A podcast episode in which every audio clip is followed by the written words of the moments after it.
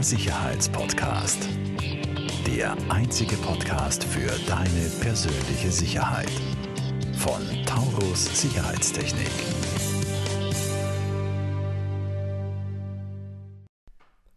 Herzlich willkommen zu einer weiteren Folge von Der Sicherheitspodcast, Teil 2 mit Immobilieninvestor und Coach Paul Zödi. At Immopaul auf Instagram, bist ja omnipräsent mittlerweile. Mit einem sehr, sehr guten Following, muss ich wirklich sagen. Also vor allem, wie viele Leute immer deine Stories anschauen. Da, Chapeau, ziehe ich den Hut. Ähm, Paul, wir gehen jetzt in den, in den zweiten Teil ähm, unserer ähm, sicheres Investieren in Immobilien-Serie rein.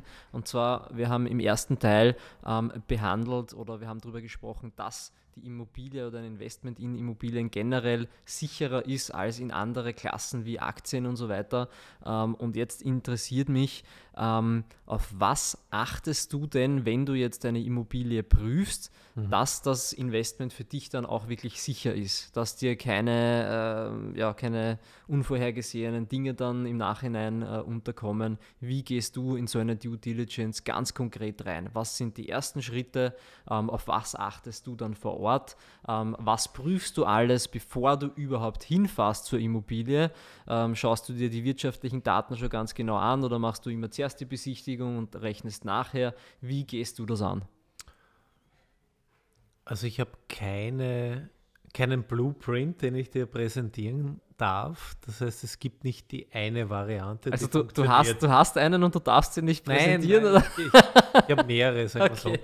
Mehrere Ansätze, um, okay. Um es konkret zu machen, natürlich, ich kriege äh, von verschiedensten Quellen mhm. äh, Objekte. Ich suche heute noch selber über Willhaben, ImmoScout etc., Suchagenten aktiviert arbeite mit Imo-Service, Price-Harbor etc., ja, um das Ganze zu optimieren. Das mhm. sind wirklich ganz, ganz wertvolle Tools. Da können wir dann auch verlinken in den Shownotes, wo man sich wirklich als aktiver Investor einen Wettbewerbsvorteil mhm. Wo ich wirklich einen Mehrwert habe. Ja, ja. Mhm. Absolut, ja.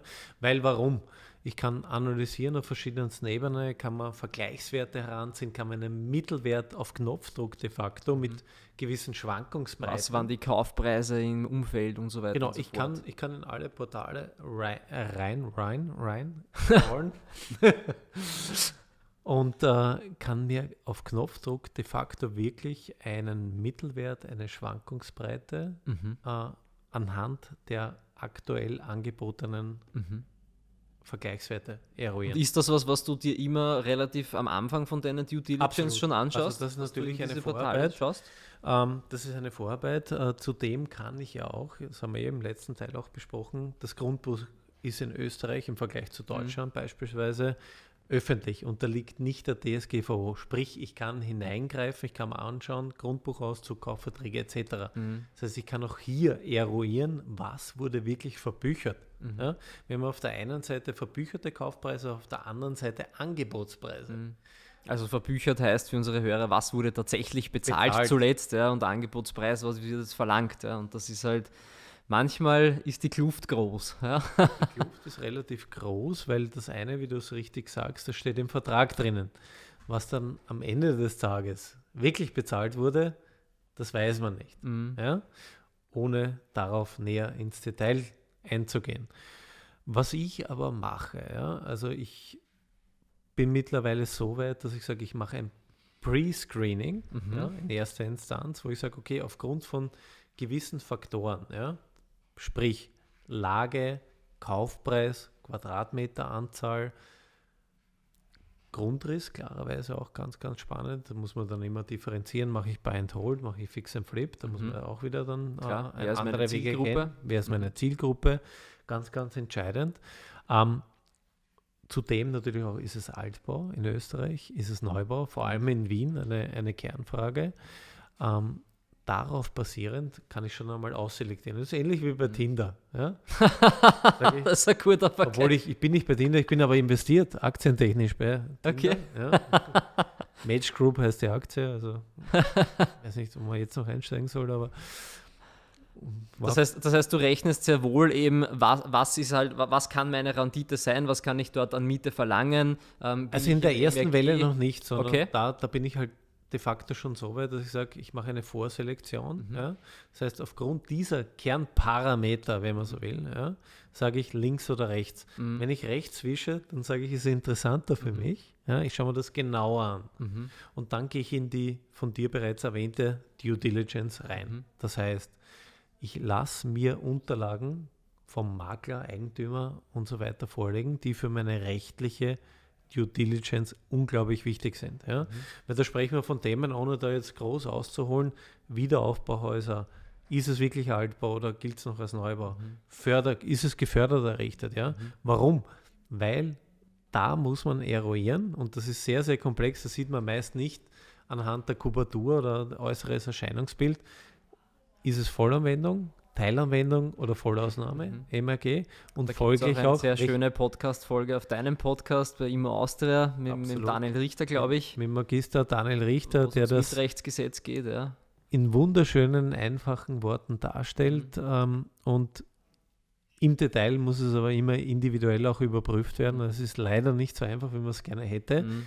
Auf der anderen Seite, wenn ich jetzt ein kluger Investor bin, kann ich mir dadurch wieder auch wieder Wettbewerbsvorteile mhm. arbeiten. Ja, weil wenn ich mehr weiß als mein Gegenüber, bin ich im Vorteil. Mhm. Ja? Und das ist ganz, ganz entscheidend, weil Richtwertzins, nochmal, in Wien 5,81 Euro, freier Mietzins, de facto frei zu vereinbaren. Marktpreis. Marktpreis, Supply and Demand. Da gilt der Mieter fast, also fast unter Anführungszeichen, als mündiger Vertragspartner. Ich kann mit ihm de facto mhm. individuell vereinbaren. Ich sage, zahlst du mir den Preis? Zahle ich dir? Passt, mhm. dann schreiben wir rein. Wenn er aber reguliert ist, komplett anders. Und mhm. das wiederum hat natürlich auf die Wertigkeit meines Objekts unwahrscheinlichen Einfluss. Ja? Mhm. Und ähm, das bedeutet wirklich, also ich mache so ein abgestuftes System. Das heißt, ich schaue mir anhand der Kernparameter mal an, ist es überhaupt einmal im Fokus. Mhm. Ja? Kann das überhaupt annähernd in Frage kommen? Genau. Ähm, Wenn es in den Fokus rückt, dann verlange ich die Unterlagen. Mhm. Was, ist, was ist wichtig? Grundbuchauszug, Energieausweis, mhm. nicht nur weil er verpflichtend ist, sondern weil ich dort das Datum, und ich weiß, es ist nicht immer so, aber in 90 Prozent der Fälle ist es so, ich sehe dort das Datum der Baubewilligung. Mhm. Und das ist entscheidend. Ja? Dann brauche ich die Protokolle der letzten Eigentümerversammlung, weil dort sehe ich, wie ist ums Haus bestellt, was für mhm. Sanierungen sind geplant. Wenn, wenn ich noch ein bisschen beim Energieausweis ja? einhaken darf, für mich ist das auch immer ein Indikator, wenn ich eine Immobilie prüfe, ähm, wie viel ich denn äh, Heizkosten äh, womöglich habe, weil das für einen Mieter natürlich auch äh, relevant ist und gegebenenfalls auch äh, beeinflusst, wie viel Miete ich dann verlangen kann und auf meine Rendite drückt mit, mitunter, wenn ich da eine eine äh, sehr hohe äh, Heizkostenanteil habe. Ja. Das stimmt, das stimmt, aber meistens im Altbau über die, alle Fälle. Über die einzelne Wohnung sagt es oft nicht viel aus auch. Ja? Sagt oft nicht viel aus, aber ist eigentlich für mich als Vermieter, als Eigentümer noch ausschlaggebender, wenn ich jetzt nämlich ein Haus kaufe, wo ich jetzt, keine Ahnung, HWB-Wert, Klasse E, 100. Was ganz über, kurz. ja, was, was, und, und was die alte Ölheizung und so weiter noch drin habe. Also perspektivisch ist davon auszugehen, dass da natürlich Kosten auf mich mhm. zukommen. Sanierungen, ja. Das war jetzt mein nächster Punkt, den ich nämlich fragen wollte. Auf was achtest du dann jetzt da mal ein bisschen beim wirtschaftlichen Aspekt, bei den mhm. Zahlen? Auf was achtest du? So viel Zeit dann? haben wir gar nicht, dass wir über alles reden, aber es, sind, es sind halt. Aber es sind interessante Fragen, wie ich ein Immobilieninvestment für mich sicher gestalten kann oder was ich prüfe. Ja. Aber, aber, aber auf was glaub, achtest du dann vor mhm. Ort? Wenn du dir Immobil die Immobilie Wenn ich mir das anschaue, ja. technische Due Technische Diligence, Due Diligence ja. Also du siehst es ja auch aus dem Gespräch heraus, wird sehr, sehr deutlich, dass das Thema komplex ist. Mhm. Ja? Dass man da nicht äh, innerhalb von 20 Minuten darstellen kann, das muss beachten und dann bist mhm. safe. Sondern jedes Objekt ist sehr individuell. Mhm. Ja? Es kommt extrem darauf an, wie ist die Historie des Objekts, wie ist der Stand hm. des Reparaturfonds, sprich der Hausrücklage. Wahnsinnig wichtig, vergessen extrem viele. Alle vergessen wieder, das, ja. welche, welche etwaigen Sanierungen sind perspektivisch geplant und so weiter? Mhm. Wie hm, greift es mir? Das muss natürlich auch in Kaufpreis einpreisen. Ja. ja, genau. Und das vernachlässigen viele, weil viele schon immer nur auf die Brutto-Anfangsrendite, mhm. meist hypothetisch, weil irgendein Referenzwert das Miete herangezogen und sagen, wow, ich bin safe. Mhm. Ja.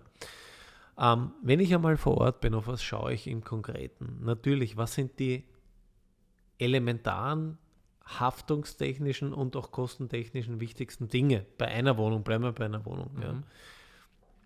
Was kostet mir für Geld? Wo habe ich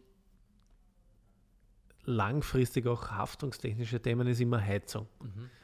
Wie ist die Heizung konzipiert? Ist es eine Zentralheizung? Ist es Fernwärme? Ist es Gasetagen, äh, Gasetagenheizung? Was du bei der Heizung? Also immer, ja, vor allem bei Fix und Flip, Zentralheizung. Mhm. Ja. Warum? Ich muss maximal die Heizkörper austauschen. Ja, in der Wohnung selber. Mhm. Hab wenn keine ich, Therme, ne? Kostet auch genau, 4 Wenn ich eine Gasetagenheizung habe, ja, dann habe ich meistens bei renovierungsbedürftigen Objekten eine Gaskombitherme, meistens vielleicht sogar nicht mal eine Wien, ja. ja. Da muss ich wieder schauen, Unterschied Brennwertgerät etc. alt, da muss ich wieder einen Rauchfangkehrer, der das alles überprüft mittlerweile. Äh, Thema Haftung, Kosten. Ja, man liest immer in den Zeitungen Kohlendioxidvergiftungen etc. Ja, oder so wie in Langenzersdorf, wo es gerade wieder ein Haus Was weggesprengt hat. Ne? hat ja. Gibt es immer wieder die Themen. Also Haftung, mhm. aber auch Kosten. Ganz, ganz wichtig. Deswegen bevorzugt Fernwärme, Zentralheizung. Dann gibt es aber noch ganz andere Themen, Gaskonvektorheizungen, du kennst das eh auch, haben wir immer wieder gesehen bei unseren Fix Philips, Elektroheizung, State of the Art, wie argumentiert man überhaupt, wenn ich eine große Wohnung nur mit, jetzt gibt es mittlerweile, muss man auch erwähnen, Elektropaket, ne? das das, ja. Heizungen, ja. gibt es mittlerweile auch. Ich selber habe sie noch nie ähm, angewandt, aber ich kenne Leute, die das machen. Es ist mhm. zwar in der Anschaffung ein bisschen teurer, aber soll sehr energieeffizient sein. Energieeffizient auf alle Fälle und es ist die Frage, wie ähm, ja, auf on the long run, wie man so schön sagt, sich das Ganze dann auch rentiert. Mhm. Also bin nicht abgeneigt und ich glaube, dass es überhaupt die Zukunft ist, weil jetzt schwanke ich wieder ein bisschen, immer hin und her.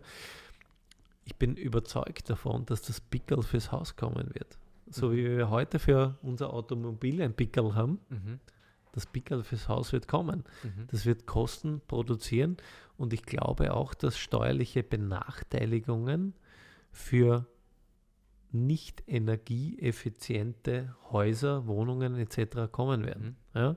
Sprich, dieser Energiewandel, der positive, mhm. wie auch immer der ausschaut, mhm. ob der jetzt positiv auf Elektro, Wasserstoff, was auch immer ist, ja? Der wird forciert werden, der wird steuerlich begünstigt werden mhm. ja? und der wird kommen. Und dieses Pickel, es gibt ja schon die Vorstufen mit der, jetzt weiß ich nicht genau, aber mit der Ö-Norm B1300 ist es, glaube ich, mhm. Muss ich recherchieren, ob das stimmt. Aber diese Vorstufen, die Vorläufer gibt es ja schon. Mhm. Ja? Und ich glaube, ja. dass das sanktioniert wird. Es wird definitiv immer mehr geregelt und mehr sanktioniert. Ähm, eine letzte Frage habe ich noch an dich, Paul. Ähm, das werde auch ich äh, immer wieder gefragt, ähm, soll man äh, die Wohnungen, die man als Eigentümer dann hat, als Vermieter, soll man die auch selbst versichern, ähm, weil die, die, die Versicherung der Wohnung, die Haushaltsversicherung obliegt ja eh dem Mieter. Das Haus als solches in einer, in einer äh, Wohnungseigentumsgemeinschaft ist ja auch versichert. Mhm. Ähm, versicherst du deine Wohnungen noch separat? Nein, also ganz konkret nein. Du hast das schön umschrieben. De facto alles, was mit dem Gebäude zu tun hat, ja, das wird eh über die Betriebskosten mehr oder weniger abgerechnet. Das heißt, mhm. es gibt eine Gebäudeversicherung, die mhm. Leitungen etc. sind versichert. Bei meinen Mietverträgen steht immer explizit drinnen, der Mieter hat nachweislich eine Haushaltsversicherung abzuschließen. Tatsächlich Mietverträge. Ich bin immer erstaunt, wenn ich Immobilien prüfe, wo das nicht drinsteht. Ich habe ja. hab gestern meinen ersten Mietvertrag gesehen. Äh, ich sage jetzt nicht, wo ich war, aber die, die mir auf Instagram folgen, wissen, wo ich war. Der war eine halbe Seite lang. Ja? Okay, also großartig. Ähm, also großartig für den Mieter in jedem Fall wahrscheinlich. Also in, in dem Fall war es wirklich für Mieter besser. ja. ähm, also steht drinnen, bei mir immer explizit im Mietvertrag, ob ich das jetzt ehrlicherweise kontrolliere und sanktioniere, mhm. steht, auf einem anderen Blatt, Sache, ja. Ja, steht auf einem anderen Blatt Papier. Es ist aber ratsam für jeden Mieter, egal was er macht, ja, immer sowas abzuschließen, das kostet ja in der Regel keine 10 Euro oder sollen es ja, 10, ja. 12 Euro sein für eine 40 Maximal Quadratmeter Wohnung. Ja. Also immer ganz, ganz wichtig. Ich mache aber darüber hinaus keine mhm. zusätzliche Haushaltsversicherung, mhm. wenn ich im Rahmen der Vermietung bin. wenn ich jetzt sage, ich kaufe ein Objekt und möchte das sanieren, fix und flip-mäßig, mhm. ja, dann ist es meiner Meinung nach wieder empfehlenswert, mhm. ja, eine Haushaltsversicherung für alle Eventualitäten abzuschließen. Mhm. Weil man weiß nie, was im Rahmen der Sanierung alles passieren kann, auch wenn man das an Generalunternehmer übergibt. Natürlich kann man sich dann in weiterer Folge regressieren, was ja, auch immer. Ja, aber es ist immer mühsam, Aufwand. Ja. Mühsam, genau. Aufwand, Streitereien. Was kommt am Ende des Tages raus? Na, vielen Dank für die Ausführung. Und ähm, wenn du äh, ein Haus kaufst, dann brauchst du sowieso eine Gebäudeversicherung auch, wenn du das ganze Objekt kaufst. Das ist eh klar. Ja? Mhm. Also das versteht sich von selbst. Ähm, meine allerletzte Frage jetzt an dich. Eine kommt noch. Was würdest du einem angehenden Immobilieninvestor raten? Was soll er als erstes tun, wenn er in Immobilien investieren möchte? Also Abseits von zu dir ins Coaching kommen. Nein, gar, nicht, gar nicht so wichtig. Ja. Also wenn man sich wirklich sportlich damit beschäftigen will, dann klar. Ja. Aber ich würde in, in erster Linie mal wirklich anfangen, Zeitungen zu lesen, äh, Wirtschaftsmagazine zu lesen, sich mit dem Thema überhaupt zu einfach auseinanderzusetzen. Ja, absolut. Dann im Austria Podcast zu hören, dann den Sicherheitstechnik Podcast von Taurus. Nein, es gibt mittlerweile so viel Free Content ja, mhm. auf YouTube, per Podcast und so weiter, der unglaublich wertvoll ist. Mhm. Ja. Und ich glaube, dass das Thema Immobilien in der breit als Anlageform in der breiten Bevölkerungsschicht absolut angekommen ist. Ja. Wenn ich überlege, Trendmagazin beispielsweise hat äh, Anfang des Jahres noch 2020 vor der Pandemie äh, am Titelblatt gehabt, äh, Immobilie, die neue Kapitalanlage. Ja. So war, glaube ich, die Schlagzeile, wenn ich mich richtig erinnere, ist auch schon wieder länger her. Und ähm, wenn man auch spricht ja, mit, mit Leuten in der Verwandtschaft, im Freundeskreis. Mhm. Die Immobilie ist als Kapitalanlage in der breiten Bevölkerungsschicht definitiv angekommen. angekommen ja. Weil warum? Aufgrund der aktuellen Zinsen, ich kriege am Sparbuch nichts mehr, oder? Wir haben es ja im ersten Teil diskutiert, ich muss was zahlen, dass die mein Geld verwahren. Ja. Bei Aktien habe ich keine Einflussmöglichkeiten, ich kann es nicht steuern. Es ist zwar passiv, ist richtig, mhm. aber ich kann diese Eigenkapitalrenditen, die wir beide als Immobilieninvestoren generieren können, mhm. die kann ich nie erzielen. Mhm. Und äh, wir leben halt in Österreich, wir leben äh, in Europa, wobei in Europa kann man wieder differenzieren, das ist unterschiedlich, aber in Österreich gibt es verschiedene äh, Statistiken, aber ca. 50 Prozent aller Leute leben zur Miete. Mhm. Ja?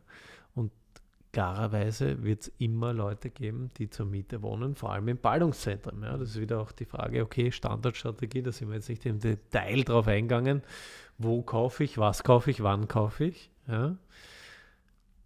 In Wien, der lebenswertesten Stadt der Welt, gibt es ja verschiedenste Studien, Mörser angefangen, werden immer Leute wohnen wollen. Und ich mhm. glaube auch, dass vor allem Österreich, Deutschland, als große Krisengewinner herausgehen werden. Ja? Mhm.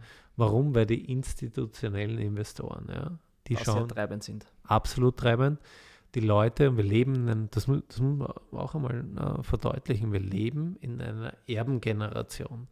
Wir leben in einer Generation, wo es viele Leute gibt, die, also viele in Relation wenig, aber doch einige, die gut verdienen. Ja? Mhm. Akademiker, die wirklich gut verdienen, die müssen ihr Kapital veranlagen. Mhm. Dann spielen die Großen mit, weil, überlege mal, zehnjährige deutsche Staatsanleihe, weißt du, wie die verzinst ist? Nicht? Negativ. Negativ. Ja. Du kriegst weniger. Du borgst dem deutschen Staat für zehn Jahre dein Geld und kriegst weniger zurück. Mhm. Und das ist nicht die Inflationsentwertung nicht die Geldentwertung. Naja, das wird dann noch zusätzlich entwertet. Das ist ein Negativzins. Ja. Und ich glaube, das und diese ganzen Aspekte, und das sind bei Gott nicht alle, die wir heute besprochen haben, die führen dazu, dass ich perspektivisch eher den Zeiger nach Norden sehe, mhm. kaufpreistechnisch. Bei Mieten ist es wieder anders. Mhm. In Österreich als nach unten. Mhm. Ja.